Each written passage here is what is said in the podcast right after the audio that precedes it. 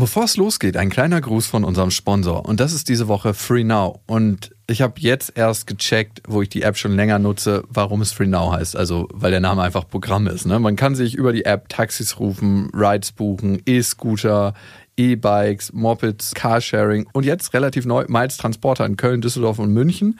Was auch mega praktisch ist, wenn man mal so einen kleinen Umzug hat oder mal was zu transportieren. Man hat irgendwas gekauft, was dann doch nicht in die Karre passt. Bang, so ein Miles-Transporter und man braucht seine Freunde nicht mit dem VW-Bus fragen, ob sie sich mal kurz leihen können, um da irgendwas reinzurümpeln, was also, ich da hasse. Ist das eine Anspielung auf mich? genau. Also dafür gibt es ab jetzt Free Now. Und natürlich für eure Mobilität in der Stadt. Was ich heute Morgen direkt wieder gemerkt habe, ich war ein bisschen zu spät und habe mir, weil der Weg vom Bahnhof zum Büro so 15 Minuten Fußweg dauert, habe ich mir schnell einen Scooter genommen, damit ich rechtzeitig da bin und eben nur diese 5 Minuten brauche. Und dann ist es halt mega praktisch, dass in der Free Now App alles drin ist und man eben nicht fünf andere Apps sich raussuchen muss und auch direkt drin bezahlen kann. Und wenn ihr geschäftlich damit unterwegs seid, könnt ihr natürlich auch eure ganzen Rechnungen überprüfen und äh, seht die aufgelistet. Falls ihr auch mal gucken wollt, wie viel gebe ich eigentlich für meine Mobilität aus im Monat, ist das auch alles aufgeschlüsselt in einer App.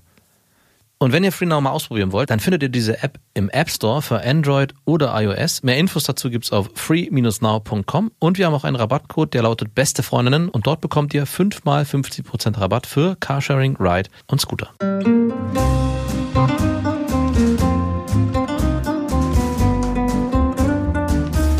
Das sind Beste Freundinnen mit Max und Jakob. Schrei ich schrei ich nicht? Und du sagst es mir nicht und schrei aber nicht. Leg mich doch am Arsch. Der ultra-ehrliche Männer-Podcast. Hallo und herzlich willkommen zu Beste Freundinnen. Hallo. Euer Abführmittel für die Ohren. Mm. Es geht um wahre Gefühle. Mhm. Also, ne, es geht am Ende immer um das Gefühl, sagen wir. Und heute geht es um das wirkliche Gefühl und wann empfindet man wirklich was für eine andere Person und wann ist es eigentlich nur Mittel zum Zweck? Wie, wann kamen diese ganzen Fragen bei dir hoch? naja, will ich dir gleich erzählen, ist ein bisschen ernster. Wenn wir gerade schon von wahren Gefühlen sprechen, ich habe heute Morgen in einem Forum gelesen, in diesen dubiosen Foren, in denen ich mich immer rumtreibe. Ja.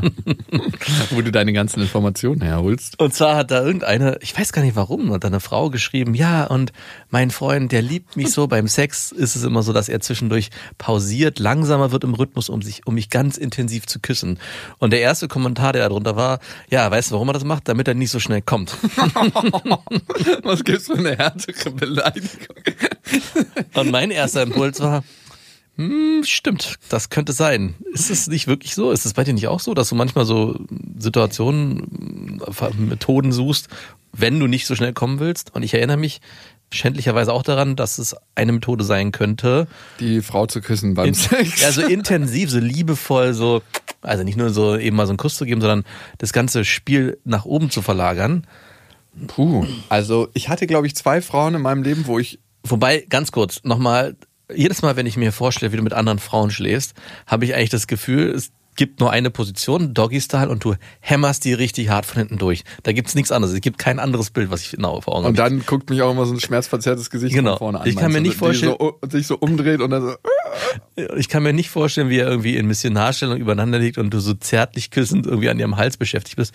Ich sehe jedes Mal nur Jakob, den harten Ficker, den nee, harten Rammler. Den gibt's ganz selten. Ach, also was heißt ganz selten, aber auch mal. Aber ich, äh, spätestens wenn ich irgendwie denke, der Frau geht's nicht dabei gut, dann frage ich nach. Aber bei manchen Frauen erkennst du es auch nicht. Also manche Frauen machen Gesicht beim Sex, als ob sie gerade irgendwie die Eingeweide aus sich rausholen. Mhm. Und sie meinen, das ist gut. Okay. Also, das hast du ja auch. Ja, also würdest du sagen, du musst dich schuldig bekennen für diese Methode des Hinauszögerns des Kommens? Also, puh, ich erinnere mich jetzt an die eine Freundin zurück, bei der ich wirklich Probleme hatte, nicht zu früh zu kommen. Mhm. Und ja, definitiv guilty as charged. Langsam, viel langsamer dann. Und es gibt ja immer so bestimmte Stellungen als Mann, ne? Ja. wo du genau weißt, du würdest jetzt hier relativ schnell kommen. Ja. Also bei mir ist es tatsächlich Doggy Style. Natürlich. Und, ähm, schon ein bisschen härter. Endet der Sex bei dir oft im Doggy-Style? Also ist es so die letzte Stellung, bevor es vorbei ist? Schon manchmal, ja. ja. Und bei dir? Ja. Guilty as charged. So, jetzt mal umdrehen. So, jetzt bin ich mal dran. Ich glaube, es ist bei vielen Männern so. Ich glaube auch. Das ist auch eine geile Stellung. Ja, absolut. Muss man einfach sagen. Übrigens, ich frage mich immer, wenn ich das so sehe, wenn man seine Frau oder damals auch meine Ex-Freundin oder wen auch immer Doggy Style genommen hat, ist es für die Frau auch so geil? Oder ist es am Ende vor allem nur deswegen geil, weil es der Mann auch so geil findet? Also ich bin da immer so ein bisschen hinterhergerissen. Also ich weiß, dass es auch Frauen gab, die gesagt haben, hey, nimm mich von hinten. Und dann haben sie sich schon so hingedreht und dann dachte ich, okay, da war es mir klar, okay, hier ist es auch geil. Aber bei vielen habe ich das Gefühl, okay, das ist jetzt für ihn so der letzte Akt. Er will hier nochmal richtig loslegen. Hier kann man auch besser zupacken, besser festhalten. Ich, Missionarstellung, ey, damit kannst du mich eigentlich jagen. Ja? Ja. Weil du deine Frau dann angucken musst? Nee, es geht echt eher um die Position Guck an sich. nach vorne, habe ich gesagt. Nein, es geht um die Position an sich. Die ist auch nicht so richtig bequem. Also es ist so, Wirklich? ja, es ist so, ich weiß nicht, vielleicht ist mir das auch zu anstrengend. Ja, du musst mal wieder mehr Stabilisationsübungen für deinen unteren Rücken machen. Darum ist dir das so anstrengend. Ich gebe dir mal einen Trainingsplan mit, du fauler Sack. Ich finde das ehrlich gesagt ganz cool. Also es gibt ein paar Lieblingsstellungen von mir, aber ich würde jetzt auch nicht sagen, dass die Missionarstellung unter meinen Top 3 ist. Nee. Die Missionarstellung ist eigentlich nur dazu da, den Sex einzuleiten. Ja? Ja, es ist nur so, Der, für den Einfehler meinst du? genau.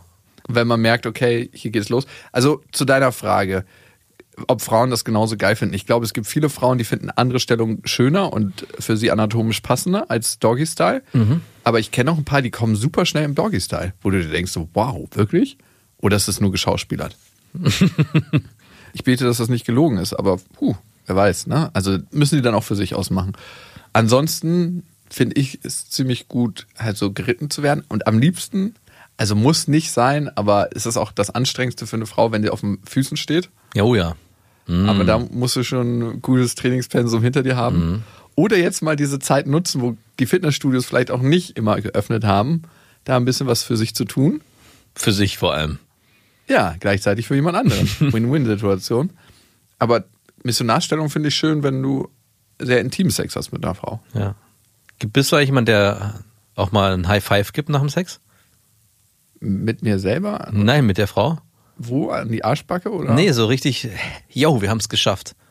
Ich hatte das einmal, dass der Sex war irgendwie auch eigentlich nur Sport. Es ging wirklich nur darum, so wer ist hier, gewinnen wir hier gemeinsam. Und das war am Ende auch so ein gemeinsames Gewinnergefühl. Hey, also wie beim Fußball oder wo du, wo du mit deinem Passgeber ein Tor geschossen hast und dann so aneinander vorbeirennst und so High Five gibst, war das mit dieser Frau auch so, dass nach dem Sex, hey, wir haben es beide geschafft, High Five. Nee, ich wünsche mir nur manchmal bei Frauen, dass mein Kommen wie so ein Raketenstart ist und ich durch, rückwärts durchs Fenster fliege und in meinem Bett lande. Du tust doch was dafür, dass die Ladung auch entsprechend vorher Einfach nur weg von diesem Ort. Aber warum ist, geht es ja auch so, dass du manchmal das Gefühl hast, also ich hatte das bei Frauen, dass ich das Gefühl hatte, ich will die voll machen. Nee. Das ist total widerlich, der Gedanke, aber dass man irgendwie sich das aufhebt, sagen wir mal so. Ich scheiß dich zu mit meinem Geld. Aber nee, das kenne ich nicht. Also, dass man jemanden abfüllen will. Nein, nicht abfüllen, aber eher so ein, ich hebe mir das auf, das Ganze. Ist ja wie auf dem Oktoberfest. Ugh, was, ugh, wieso? Nein, ich nehme ein Ich hebe Maß. mir das auf? Hä, was hebst du denn da Also ich hatte eine, damals eine Freundin, mit der ich sehr gern geschlafen habe und das war hat sich extrem gut angefühlt und ich habe zwischendurch nicht masturbiert, weil ich mir das aufheben wollte. Aber es ist ja nicht so, dass es so ein Sammelauffangbecken ist, wo dann Nein, angereichert es geht auch nicht nur um die Menge. Übrigens, ich habe die letzten drei Wochen innerlich gesammelt für dich. Mach dich auf was gefasst. Es geht ja nicht nur darum, es geht ja auch um das Gefühl, was damit zusammenhängt, dass man halt eben, ja, dass man das als was Besonderes sieht und es vorher halt nicht sich selbst verschwendet. Ich Also habe mich nicht selbst verschwendet an mir, sondern ich habe es für dich aufgehoben. Es wird nicht besser. Das ist gut. Aber ich meine, Sperma ist ja nicht wie Käse oder wie Wein. Je älter, desto besser. Nee, das stimmt. Und deswegen finde ich, ist das auf jeden Fall vor allem eine Bestrafung. Keine, keine schöne Sache. Nein, und vor allem, ich meine, ist ja klar, dass der Sperma nicht einfach sich sammelt und älter wird. Ich habe letztens mit einem schwulen Kumpel gesprochen und er meinte, seine ganzen Kollegen, seine ganze Crew, die sind mittlerweile auf PrEP. Was heißt das? PrEP, dieses Medikament zur HIV-Prophylaxe. Und es wird jetzt schon wieder schön fleißig gebimst ohne. Das heißt, mit dem Medikament, Ist die Wahrscheinlichkeit, an HIV zu erkranken, ungefähr so groß wie wenn du mit einem Kondom verhütest oder wenn du unter medikamentöser Einstellung bist und HIV hast. Also du kannst dich ja so runterregulieren, dass die Ansteckungswahrscheinlichkeit super, super, super, super, super gering ist. dann muss man das bezahlen, kostet es Geld? Er meinte, du gehst zum Arzt, sagst du bist gay und dann What? kriegst du die Sachen. Die kosten sonst zwischen 400 bis 500 Euro im Monat und er ist auf PrEP. Und ich habe dann auch gefragt, was ist denn, wenn du hetero bist und da hingehst und sagst, äh, ich würde das auch gerne haben? Er meinte, also du kriegst es auf jeden Fall als gay. Naja, gut, ich meine. Das wäre aber Diskriminierung. Naja, aber du kannst ja, ich meine, es gibt es einen Schwulenausweis oder so? Ich Nein, meine, natürlich Du nicht. kannst ja genauso dahin gehen und sagen, ich, hey, ich bin schwul. Aber ich find's krass. Also, dass er und seine ganze Crew das nehmen. Ich meine, es gibt krasse Nebenwirkungen, ne? Also Was denn zum Beispiel? Durchfall, Erbrechen, Übelkeit, Schwindelgefühl, Kopfschmerzen, Hautausschlag, Oh. Schwächegefühl. Aber gut. Nimmst du's? Nein, natürlich nicht. Also ich würde auch nicht mit einer Frau ohne Kondom schlafen. Vor allem, ich glaube, was es bei Hetero-Menschen ist, dass es vor allem auch um Geschlechtskrankheiten geht in erster Linie. Ja, und die Gönnere, also Tripper und Also ich- Chlamydien sind jetzt genau. richtig wieder auf dem Vormarsch in der Szene. Ja. Meinte er zumindest. Wie immer alle Angaben ohne Gewehr. das ist rein anekdotisch. Ich habe jetzt keine Abstriche im Berghain im Darkroom gemacht. Können Sie mich mal kurz bücken? Ich muss einen Abstrich mit meiner Lanze machen. Nee, äh, aber ich fand schon crazy, was so in der Szene abgehen soll. Ja, aber ich kann es absolut verstehen, in dem Moment, wo man wirklich sagt, es geht einem nur um HIV. Und in der schwulen Szene hat man ja nicht das Problem, dass der andere schwanger werden kann. Ich meine, ein Kondom wird ja mitunter auch deswegen verwendet beim Geschlechtsverkehr, Frau, dass der andere nicht schwanger wird. Neben dem. Wer ist der andere, der ominöse andere? Könnte das zufälligerweise eine Frau sein? Ja, Ents- okay. Entschuldigung. Oder man gemeinsam nicht schwanger wird. Das ist ja auch ein gemeinsames Produkt. Ich war letztens in einem Bioladen und da gab es so Enten. Schöner Übergang übrigens. Von, von Lachs in Po ab in den Bioladen. So ziemlich ähnlich. Und da gab es so Enten, gefrorene Enten an der Kasse in so einem Laden, wo normalerweise das lose Eis verkauft wird. Fand ich auch ziemlich widerlich. Also im Winter einfach so, so holt das Eis da raus, jetzt kommen hier die Enten rein. und so einfach so durchgestrichen die Eistafel und so eine Ente raufgeklebt. so war das? Nein, das war, der Rest ist in meiner Vorstellung passiert, aber die Ente war wirklich in diesem Eisfach, wo normalerweise das Eis verkauft wird. Und, dann hat eine Frau an der Eistruhe gewartet und dann kam so ein Verkäufer vorbei und dann meinte sie so ganz laut, ich bin ja normalerweise Veganerin, aber ich möchte dieses Weihnachten mal eine Ausnahme machen. Was kosten denn die Enten? Alter, denkst du, jetzt kommt irgendjemand vorbei und verleiht dir eine Medaille, weil du eine scheiß Ente frisst an Weihnachten, weil du Bock auf Fleisch hast und normalerweise vegan unterwegs bist? Wen interessiert das? Hast du da nicht interveniert? Nein, natürlich nicht. Ich habe mir meinen Teil gedacht. Aber da Aber passieren so schöne Dinge bei dir. Ich würde mir, glaube ich, den Spaß machen, das dann irgendwie dumm kommentieren. Ja, also ich, was hätte ich da sagen sollen? Die Ente interessiert es nicht, ob du normalerweise Veganerin bist. Die findet das scheiße, dass du sie isst. Ja. Also wenn sie das. Naja, findet sie ja nicht mehr, sie liegt da ja schon. Ja, natürlich. Aber ich meine, man hätte auch einen Stiel reinstecken können und sie lutschen können wie ein Eis. Ich meine, es war eh schon im Eisfach. karmisch würde ich das verfolgen, meine Liebe. Gerade als Veganerin eine Fleischausnahme zu machen, ist viel, viel schlimmer. Ja, wer Fleisch isst, der kann so viel Fleisch essen, wie er will, aber. Veganer, Nein, da bin ich voll bei dir. Spaß. Äh, Spaß. Übrigens war ich letztens auch in einem Bioladen, habe Brötchen geholt. Das mache ich eigentlich öfters. Ähm, und war schockiert, als sie irgendwie einen Preis unter 10 Euro nannte. Und ich habe extra noch, meine so, können Sie vielleicht nochmal nachrechnen? Ich glaube, ich bin jetzt zu billig unterwegs. Und es war tatsächlich so, dass sie irgendwie drei Brötchen vergessen hat. Und äh, ich hole immer für mich und für meine Schwiegereltern Brötchen. Weil jedes Mal, wenn ich da Brötchen kaufe, denke ich, wow, Respekt für die Leute, die täglich so einkaufen, weil es schon finanziell ja, einen Unterschied macht. Aber schmeckt auch besser, muss man leider sagen. Die Aufbackbrötchen im Bioladen. Hm, ja, sind das Aufbackbrötchen? Ja, auch ganz oft. Ne? Aber sie schmecken trotzdem besser. Es ist das Gefühl. Ich meine, 20 bis 60 Prozent von der Wirksamkeit von Medikamenten ist der Placebo-Effekt. Äh, sind es Placebo-Brötchen. Es sind Placebo-Brötchen, geschmacklich zumindest. Wir wollen heute über wahre Gefühle reden. Und mein Opa, äh, der liegt ja gerade im Sterben. Der hat irgendwie. Ey, die Übergänge heute, sorry. Also wir sind gerade im, Brö- im Brötchenladen beim Brötchen kaufen und jetzt stirbt dir dein Opa. Wow. Aber gut. Ich will einfach zur Sache kommen. Ja. Und mein Opa, dem bleibt einfach nicht mehr viel Zeit. das ist nicht witzig. Aber vor allem, wie er gerade stirbt, ist krass. Weil der hat einen Herzfehler und er meint, es ist so, als ob jeden Tag so 0,01 Prozent seiner Luftkapazität weggedreht werden. Er kriegt jeden Tag ein bisschen schlechter Luft. Ugh. Und er meint, jetzt ist es mittlerweile so, er geht zum Sessel und er kriegt keine Luft mehr. Also so, er macht die kleinsten Bewegungen und kriegt keine Luft mehr. Unangenehm.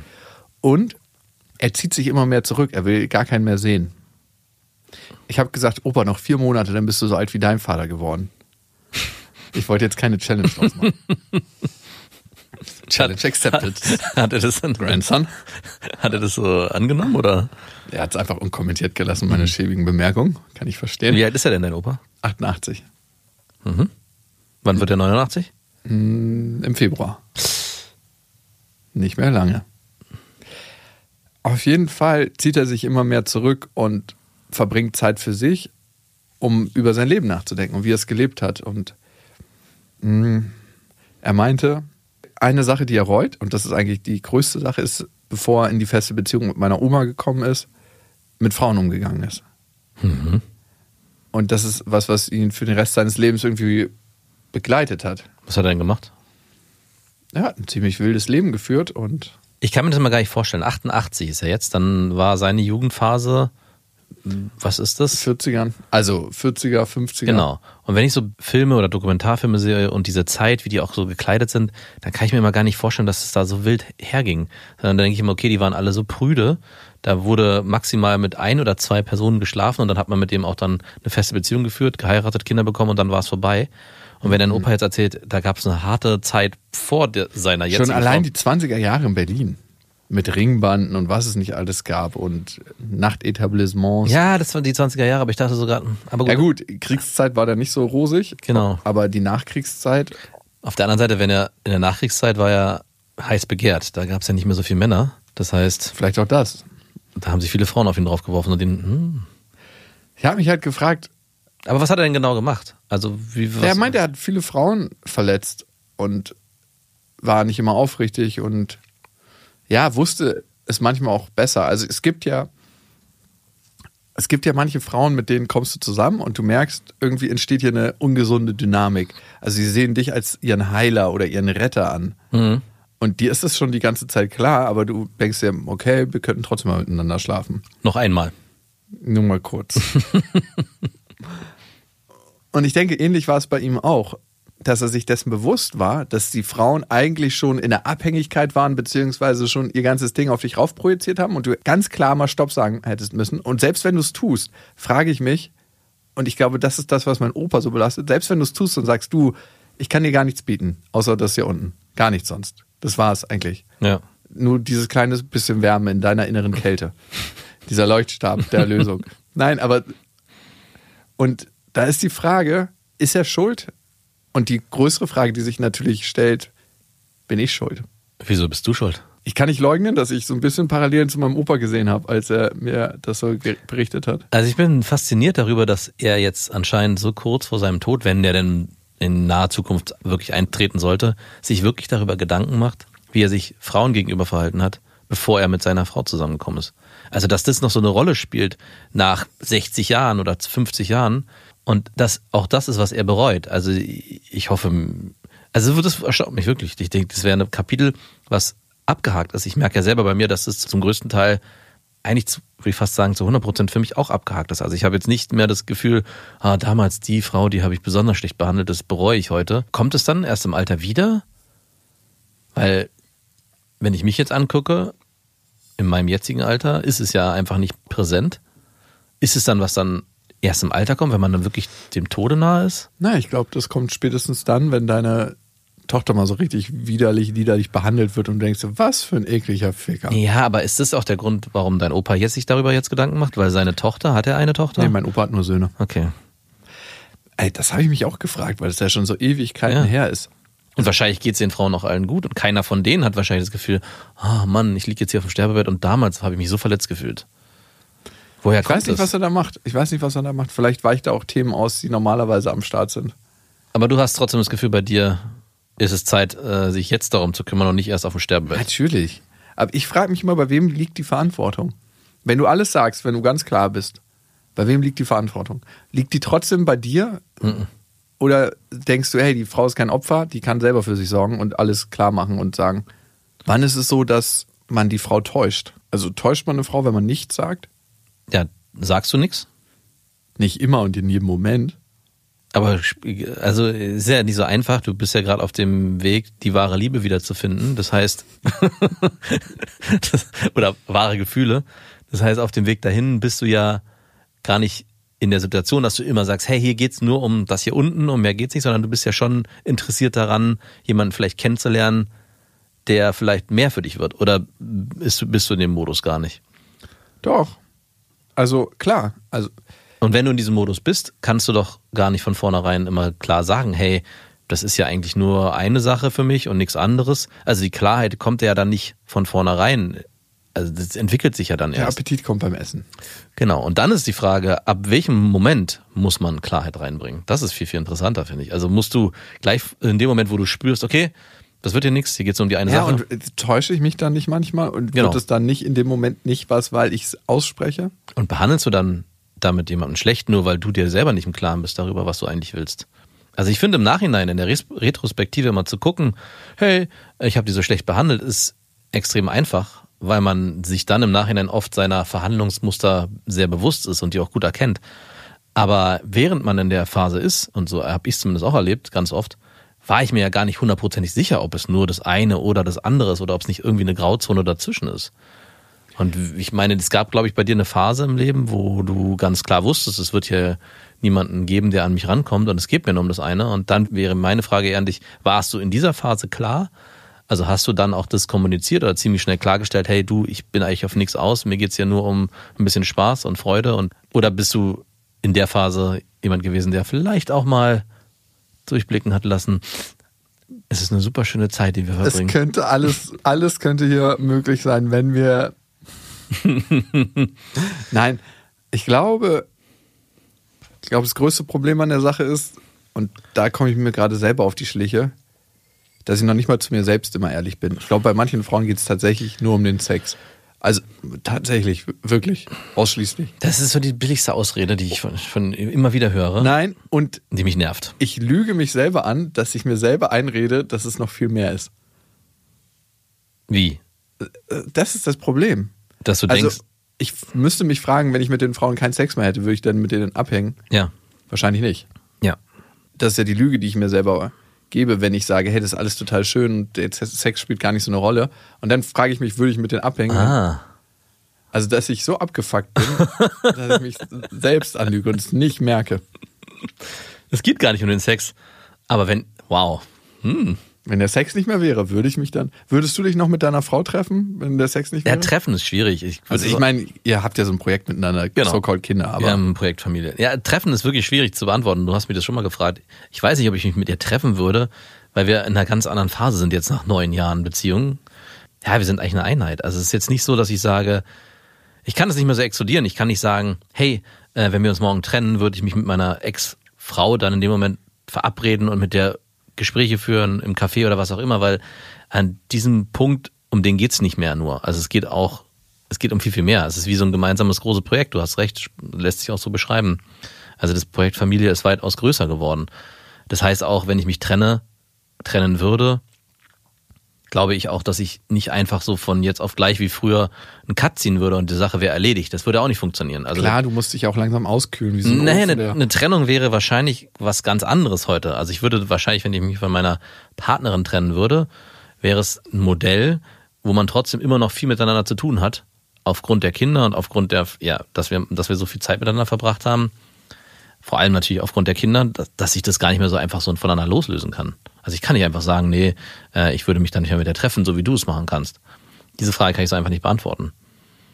Aber schon interessant, dass du für dich, weil das habe ich mich auch gefragt, wenn du immer sagst, ja, nee, nee, es geht mir nicht nur darum, sondern ich will mich ja auch mit denen treffen und eine schöne Zeit verbringen. Es ist auch wirklich so. Und das kam ja nochmal bei der Sprachnachricht, die du verwendet hast. Also du hast ja für dich überlegt, hey, ich will ein Modell, wo ich schnell Schluss machen kann, ohne mich nochmal mit denen treffen zu müssen. Deswegen hattest du mich ja als Beziehungsabbrecher-Experten gefragt, ob es nicht sinnvoll wäre, mit einer Sprachnachricht zu arbeiten. Und das hattest du ja probiert. Und dann für dich selber erkannt, dass es gerade Blödsinn ist und du dich doch lieber mit denen treffen willst. Und das zeigt mir schon so ein bisschen, hey, irgendwie scheinst du dann ein Modell für dich gefunden zu haben, dich selbst zu belügen. Dass dieses ganze Drumherum das Futter ist, um den Sex zu legitimisieren. Uh, weiß ich gar nicht. Ich glaube, Sex ist mir einfach als solches zu wenig. Nur Sex, sich zu treffen, Sex zu haben und dann abzufahren? Wie sinnentleert ist das denn? Ja, klar. Also ich glaube, es ist so das Leerste, was. Dann würde ich in Puff fahren. Also ich war in meinem Leben zweimal im Puff, habe ich dir ja gesagt, aber nie was gemacht. Ich habe Arbeitskollegen begleitet. Und sie dabei gefilmt. nee, ey, ganz ehrlich, soll jeder machen, worauf er Bock hat und wenn er das geil findet. Aber das wäre für mich total sinnentleert. Aber genauso umgekehrt würdest du dich doch mit denen nicht treffen, wenn es nicht am Ende zum Sex führen würde. Mit ein paar ist es erst später zum Sex gekommen und. Huh. Also Nee, wenn du doch, wüsst, doch, doch. wenn Also- du jetzt einen Keuschheitsgürtel, ich würde dir jetzt morgen einen Keuschheitsgürtel Ah, ansetzen.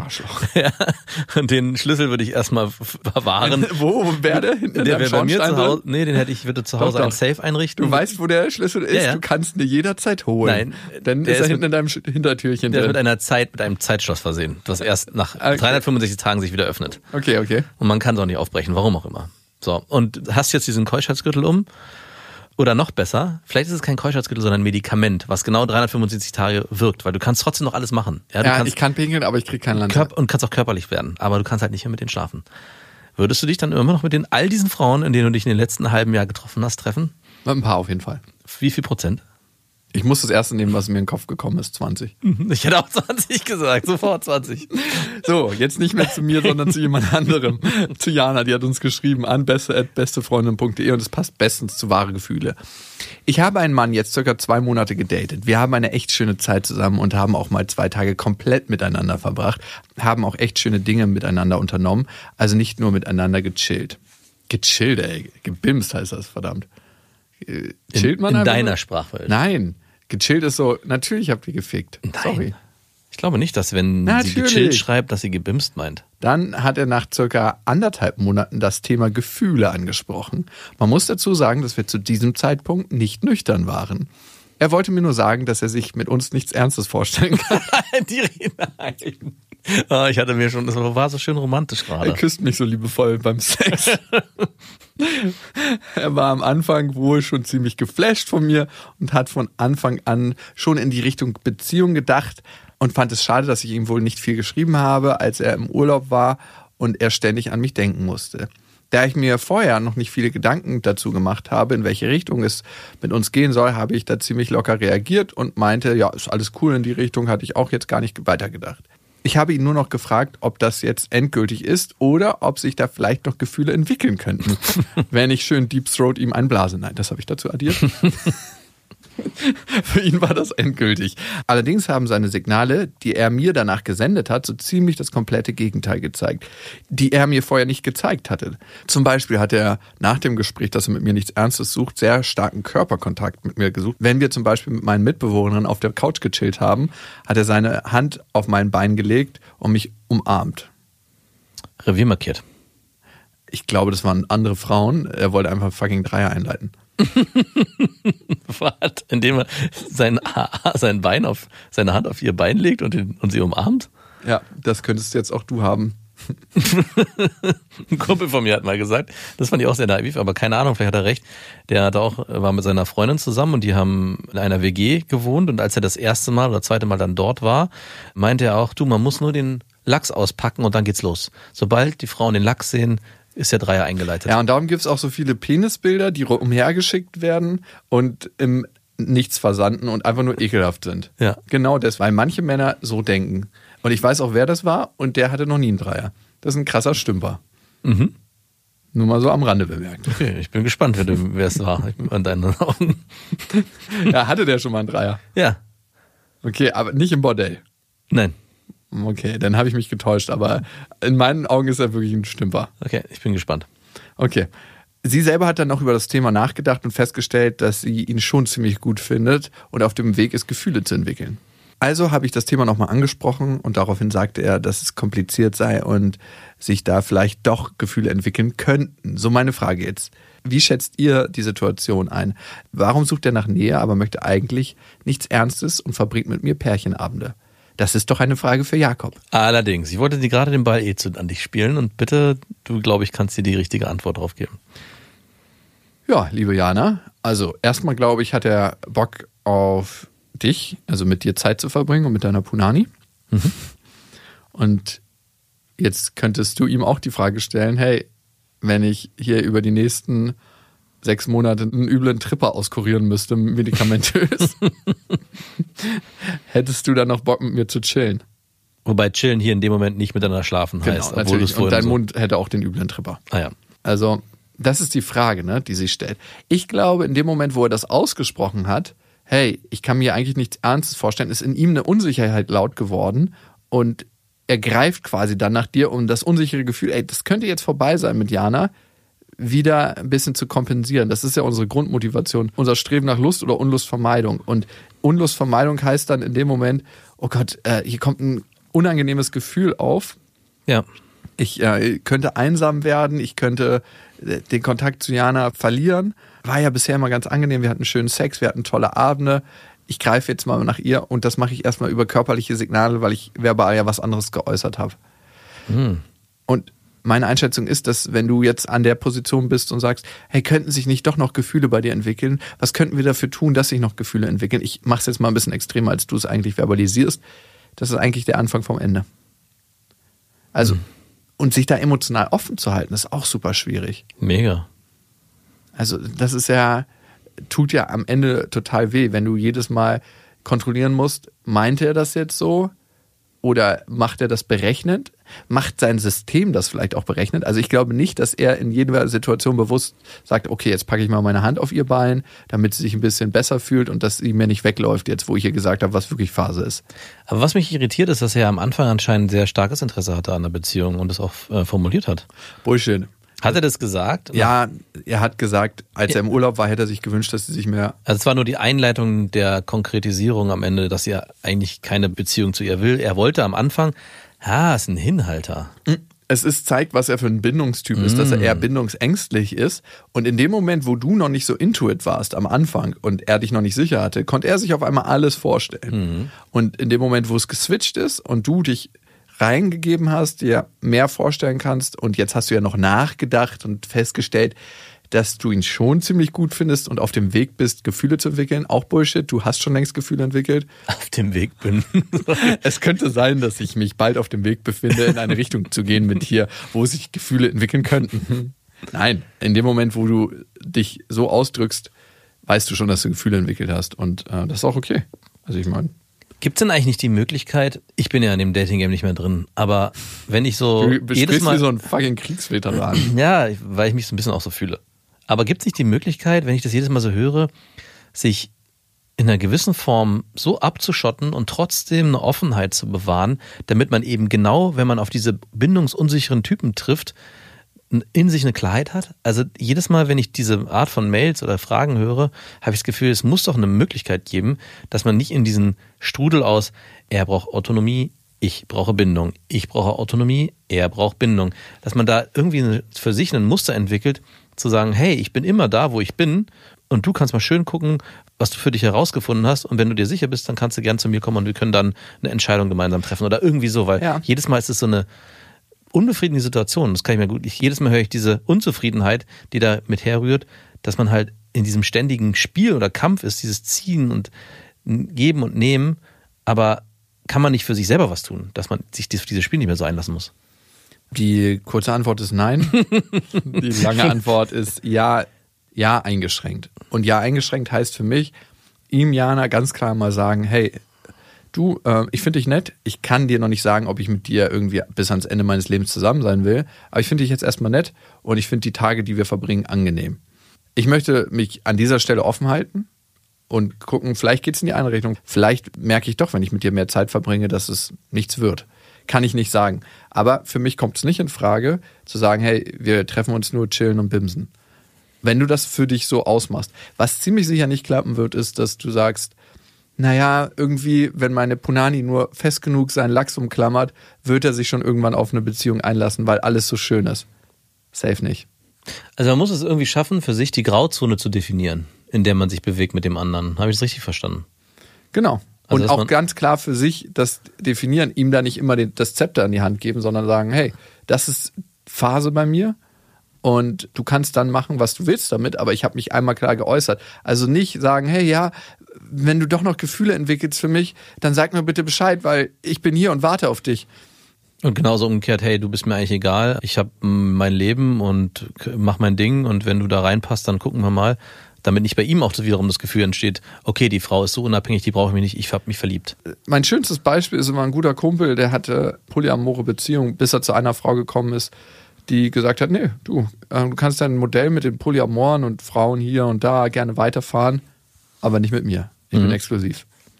Und das hat ihn so angesprochen, diese klare, dieses klare Einstehen für einen selbst, dass er gesagt hat, die Frau zieht mich viel mehr an als die anderen Frauen, die das für sich anders leben. Heißt jetzt nicht, dass alle Frauen, die da polyamor unterwegs sind, nicht für sich definiert haben, was ihnen gerade gut tut, sondern sie hat einfach gesagt, äh, du, kannst du gerne machen, aber nicht mit mir. Kannst du gerne so leben, aber ich habe da keinen Bock zu. Hm. Dann musst du weiterziehen. Und ohne ihn in irgendeiner Form einzugrenzen, Nee, sondern sie hat für für sich. sich die Klarheit äh, gefunden. Genau, sie ist Dauercamperin und hat ihren kleinen Zaun ausgepackt und mit dem Hammer festgesurrt. Annalena hat geschrieben, aber bevor wir zu Annalena kommen, kleiner Gruß von unserem Sponsor. Und das ist diese Woche Coro. Coro versorgt euch mit allem, was ihr zum Überleben braucht und zum Frühstücken und zum Snacken und wenn ihr gerne Nüsse esst, wenn ihr gerne Superfoods esst, wenn ihr gerne Trockenfrüchte esst, wenn ihr was Coro jetzt nicht alles hat, die haben sogar Tierfutter. Und auch Was? alles gibt's jetzt. Nein, 25. Nein, Quatsch. Sie haben wirklich Tierfutter jetzt. Ah, wirklich? Ja, crazy. Auch in Großverpackungen? Natürlich, das ist ja der Trick bei Coro, dass so die Zwischenhändler übersprungen werden und man kann richtig große Verpackungen holen, spart deshalb auch richtig Cash und man bekommt eine exzellente Qualität, man spart Verpackung, Bio-Qualität hat man. Also, wenn ihr auf Nüsse steht, wenn ihr auf Superfood steht, wenn ihr auf gesunde Snacks steht, also ich finde, man kann sich mit Coro schon voll versorgen mittlerweile. Ich könnte mir kein Frühstücksmüsli mehr ohne Koro vorstellen. Wenn ihr Koro mal ausprobieren wollt, dann geht auf korodrogerie.de. Dort findet ihr alle Produkte von Koro. Und wir haben auch einen Rabattcode für euch, der lautet Beste Freundinnen. Und mit dem bekommt ihr 5% Rabatt auf eure Bestellung. Und jetzt zu Annalena. Annalena ist 22 Jahre alt und hatte bisher keine Beziehung und ihre größte Angst ist es, alleine zu sterben und alt zu werden. Ach Quatsch, du wirst schon jemanden finden. Da bin ich mir ganz sicher. Dieser Satz wurde mir schon vor fünf Jahren gesagt. Mittlerweile bin ich 76 Jahre alt und verliere langsam meine Hoffnung. Das Einzige, was sich seitdem geändert hat, ist, dass ich statt gar keinem Sex alle paar Monate mal mit einem Typen schlafe, der sich nach kürzester Zeit nicht mehr für mich interessiert. Die Abwesenheit von Liebe ist so allgegenwärtig und zerfrisst mich Tag für Tag. Was mir am meisten fehlt, ist wohl ganz einfach Körperkontakt. Nicht einmal unbedingt Sex, sondern nur bei jemandem im Arm zu liegen und gestreichelt zu werden. Ich fühle mich, als wäre ich eine Blume, die so lange nicht gegossen wurde, dass sie sich in eine Wüstenpflanze verwandelt hat. Annalena, ich glaube, du sprichst einen wichtigen Punkt an, darüber hatten wir schon mal geredet. Auch Frauen in Beziehungen können Wüstenblumen sein. Hier spricht Max als erfahrener Ehemann. Nein. Dass ganz, ganz viele Menschen, gerade in Nordamerika, aber auch in Europa, eine Sache verwechseln. Sex und Körperkontakt. Und da sie so ein großes Bedürfnis eigentlich nach Körperkontakt haben, haben sie Sex mit anderen Menschen, weil das so die einzige Möglichkeit ist, die anerkannt ist.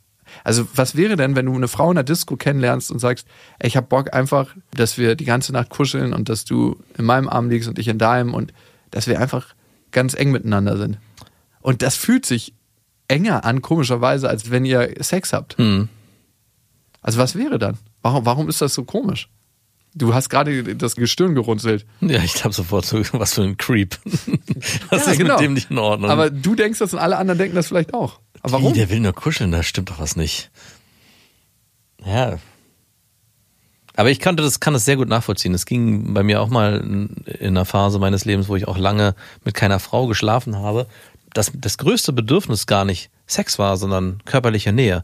Und da war in erster Linie nicht, hey, ich will einen wegstecken, sondern ich will Körperkontakt. Und wie kriege ich den?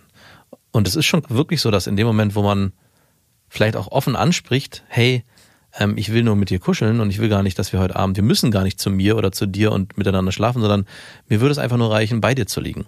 Ich habe damals dann auch in der Phase mit meiner Ex-Freundin, die der es sehr ähnlich ging, und die meinte, ha- hat zufällig genau diese Wünsche auch geäußert. Ich meinte, hey, ist ja perfekt, dann lass uns doch einfach nur beieinander liegen, heute Nacht, nach dem Disco-Besuch. Das hat leider nicht funktioniert. Wir haben dann doch miteinander geschlafen. Aber die erste Intention war, ja, und die war auch War es ehrlich auch deine Intention? die war auch meine Intention. Aber äh, es hat dann nicht funktioniert. Aber da war auch die Hürde des mit miteinander schlafen halt so gering, weil man, wie gesagt, ist auch egal. Aber das Gefühl, was glaube ich entstehen würde in dem Moment, wo jemand in den Club geht und sagt, hey, ich heute Abend, äh, du kannst gern zu mir, aber ich möchte eigentlich nur kuscheln, ist es glaube ich wirklich so, dass dann die Leute sagen, oh, das finde ich aber jetzt irgendwie komisch. Wieso will der nicht mit mir schlafen? Da ist doch was creepy dran. Sie schreibt weiter und das finde ich ganz spannend. Ich habe bisher mit neun Typen geschlafen, vier davon habe ich online kennengelernt. Mit keinem von denen habe ich mich öfter als sechs Mal oder so getroffen. Ich hatte noch nie Sex mit jemandem, den ich wirklich gut kannte. Und ab da ging es immer gleich. Irgendwann hatten die keinen Bock mehr und haben aufgehört, mir zu antworten oder ich selber habe plötzlich das Interesse verloren. Manchmal ist das von einem auf den anderen Tag geschehen, dass ich den Typen total unattraktiv fand. Traurigerweise fast immer, nachdem die Person mir mehr persönliche Dinge über sich erzählt hatte. Wie eklig ist das denn? Ich finde Leute unattraktiv, je besser ich sie kennenlerne. Bleib mir weg mit dem Problem anderer. Wow, das kenne ich Annalena auch manchmal, dass ich gar keinen Bock mehr habe auf die Probleme von anderen Menschen. Hm. Ist ganz komisch. Bei manchen Menschen ist es so, dass ich denke so, ja, ich habe total Lust, das mit dir zu teilen und bei anderen Menschen überhaupt nicht. Ich glaube, es ist oft so, wenn Leute sich so zum Opfer der eigenen Themen machen, oh, ich kann nicht, das Leben ist so schlecht. Das Leben, ich weiß nicht, ob es speziell schlecht zu dir ist oder ob das eigentlich generell ganz, also aber gut, das ist eine große Frage, ja. philosophischer Natur. Und sie schreibt weiter. Da es mir so vorkam, dass es mir in einer Beziehung darauf besser gehen könnte, liegt wohl daran, dass ich bisher noch nie weiter als über das Verliebtsein hinausgekommen bin. Und da war ich halt immer durchgehend gut gelaunt. Dass es einem zweifellos wegen der Person einmal schlecht gehen könnte, weiß ich natürlich. Okay, ich glaube, langsam, Annalena, hört man, wo der Hase im Pfeffer liegt. Was meine Vermutung ist, und ich meine, wir müssten noch mal tiefer einsteigen eigentlich und ein bisschen eruieren, woher das wirklich kommt. Aber meine Vermutung ist jetzt erstmal, dass auch bei dir dieses Thema, baue ich eine tiefe Bindung zu jemandem auf und laufe dann Gefahr, mit ihm mitzufühlen und den ganzen Schmerz zu fühlen, den er fühlt und das ganze Leid zu fühlen und auch wegen einer Person traurig zu sein, laufe ich diese Gefahr. Vielleicht hast du sowas in deiner Kindheit oder in deinem jungen Erwachsenensein schon mal erlebt und es war so schmerzhaft für dich, dass du jetzt sagst, wo du die Wahl hast, ich möchte das in meinem Leben im Moment nicht mehr, weil das so belastend für mein System war. Ich mache lieber dieses Oberflächliche, obwohl ich mich auf einer Bewusstseinsebene darüber, auf einer höheren Bewusstseinsebene dafür entscheiden würde, eine dauerhafte Beziehung einzugehen, damit ich nicht einsam sein muss. Und leider ist es so, dass in dem Moment, wo du eine Beziehung eingehst, das auch Schmerz bedeutet. Also, hm. oder bedeuten kann. Das Risiko ist da. Und darum gehe ich keine Beziehung an. Nein, Annalena. Also, woran ich mich ein bisschen aufhalte, ist auch dieses, ich will eigentlich Körperkontakt und es führt dann irgendwie doch zu Sex. Mhm. Und dann habe ich kein Interesse mehr oder die auch kein Interesse mehr an mir vor allem. Das hast du ja auch so beschrieben, dass die Männer dann kein Interesse mehr an dir haben. Und ich vermute einfach, dass die Gefühle, die dort entstehen bei denen oder was sie selber fühlen, nicht sich nicht ehrlich anfühlt. Also sie gehen davon aus, okay, ich habe jetzt heute Abend oder die nächsten Tage mit der Frau eine schöne Zeit und wir schlafen miteinander, weil das sind die Signale, die ich hier wahrnehme, die aber von dir falsch ausgesendet werden. Du willst eigentlich nur Körperkontakt, musst aber mit dem Menschen schlafen, um überhaupt in diesen Körperkontakt zu kommen. Und ich glaube auch, dass die Männer das spüren und vielleicht auch nicht wissen, was sie da spüren, aber sie merken, irgendwas ist hier faul. Irgendwas ist nicht das, wie ich es eigentlich vorher wahrgenommen habe. Die Frau will mit mir schlafen, aber irgendwie auch nicht so richtig.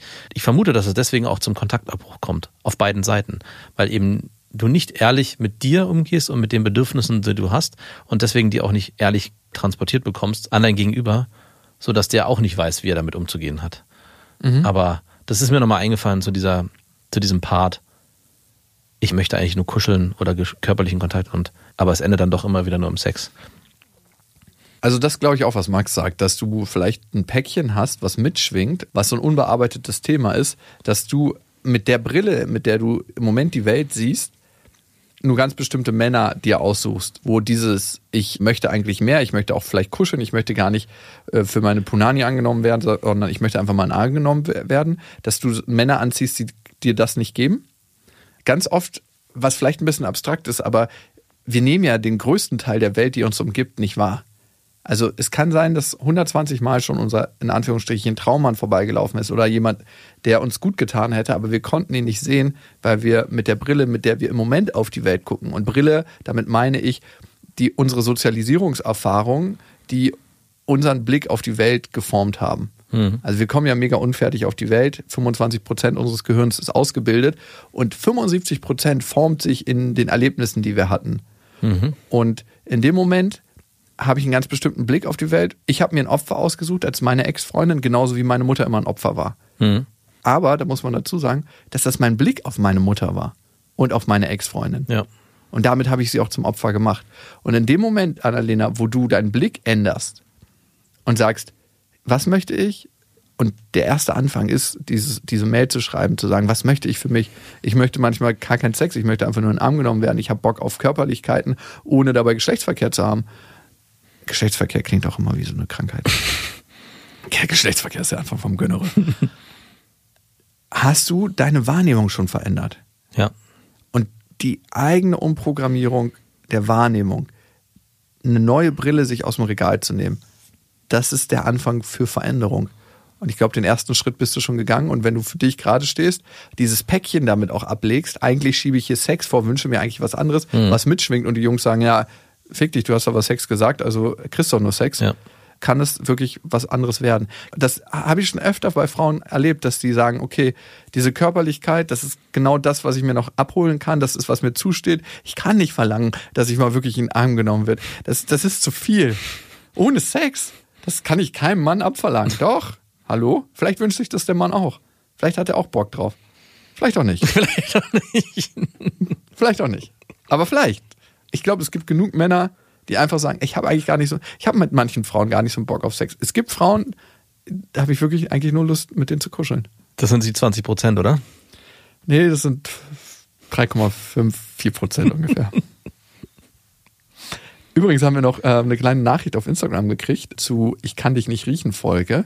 Da schreibt Paula, Wusstet ihr, dass die Pille die Wahrnehmung von Frauen so verändert, dass wir mit der Einnahme Menschen riechen können, die wir ohne Einnahme nicht riechen können?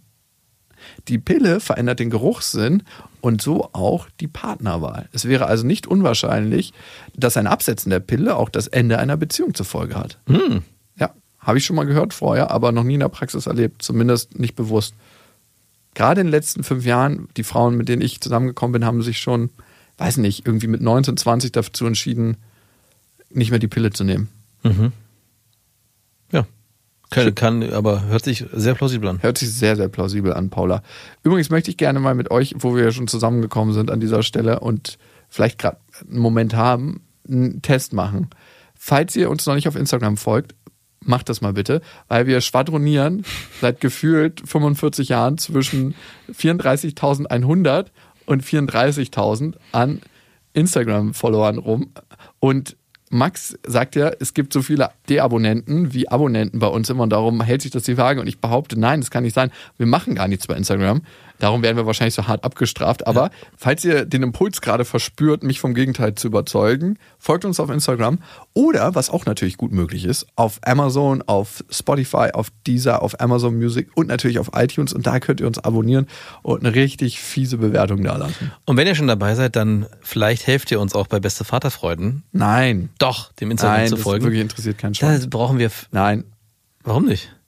Weil das ist wirklich, der, also es ist wirklich, wenn ich so eine Top 10 aufstellen würde, was die langweiligsten Instagram-Kanäle wären, dann wäre so beste Freundinnen auf der 3, aber auf der 1 wirklich der allerlangweiligste Instagram-Kanal, den ich bisher im Netz gesehen habe, noch vor diesen ganzen Moody-Instagrammern, die, wo, wo man sich denkt so, das interessiert mich noch nicht mal im wahren Leben. Denkst du, das interessiert mich auf Instagram? Kommt dann beste Vaterfreund. Und bitte, wer diese Langeweile mit mir teilen will, ich brauche noch 500, dann haben wir endlich die 10.000. Ja, was ist denn? Denkst du, du bist ein Glücklicher? Nee, ich würde gerne den Swipe-Up haben. Du gieriger Mensch.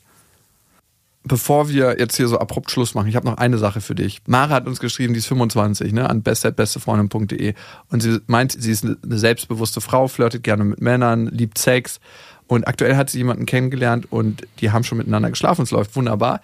Und jetzt steht in zwei Monaten eine lang ersehnte Brust-OP an und sie will auch keine Belehrungen hören, weil sie hat eine extreme Fehlbildung und das stresst sie im Alltag, bla bla bla. Jetzt fragt sie sich, wann wäre aus unserer Sicht der passende Moment, dem Mann davon zu erzählen? Hm. Vorher. Ich sag genau jetzt, wo er das hier hört und sich zu dir umdreht und fragt, ob du das bist. Du Fiesling. Aber ich würde es definitiv vorher machen. ja, auf alle Fälle. Raus damit. Ich glaube, und das machen wir uns manchmal nicht so klar, diese ganze Energie, die das frisst, ne? Ja. Die Sachen für sich zu behalten. Also jetzt meine ich nicht irgendwelche wichtigen Geheimnisse von Freunden, wo man sagt, behalt's für dich. Das kostet mir zu viel Energie, das muss ich ausplaudern. Nein, aber du machst dir darüber Gedanken und das ist immer eine Energie, die verbraucht wird. Raus damit. Und je früher du das raushaust, desto schneller kannst du auch die Reaktion von ihm abpassen. Also vielleicht sagt er, oh Gott, das kann ich mir jetzt aber nicht mehr vorstellen. Es wird nicht passieren. Es wird einfach nicht passieren. Er wird sagen, ah, okay, krass, soll ich dich ins Krankenhaus fahren? Ich glaube, das ist seine Reaktion. Und vielleicht ist das eine Wunschvorstellung, aber so eine schöne Reaktion, verständnisvoll, wünsche ich mir für uns alle. Für dich, Max, für alle, die zuhören und natürlich auch für mich. Bis dahin, wir wünschen euch was. Das waren Beste Freundinnen mit Max und Jakob. Jetzt auf iTunes, Spotify, Soundcloud, dieser YouTube und in deinen schmutzigen Gedanken.